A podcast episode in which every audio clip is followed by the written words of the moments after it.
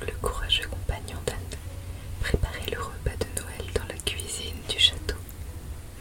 Les arômes appétissants de dinde rôtie, de pommes de terre au four et de desserts sucrés emplissaient l'air.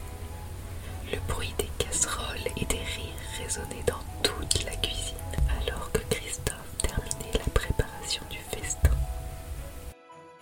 La veille de Noël, la famille royale et leurs amis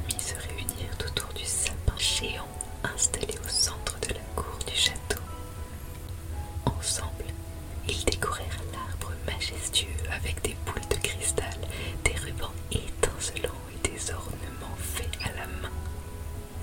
Les flocons de neige tombaient doucement du ciel, ajoutant une touche de magie à la scène.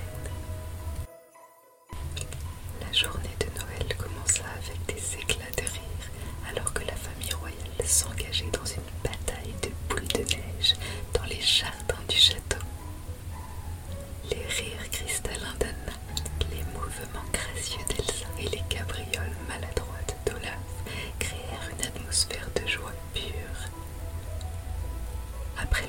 en plein air, la famille se retrouva dans la grande salle pour partager le délicieux festin préparé par Christophe.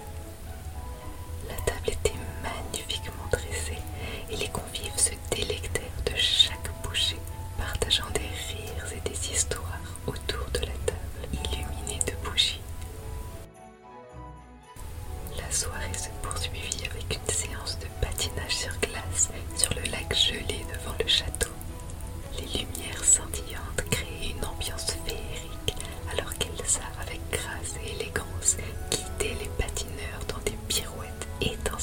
sur la glace.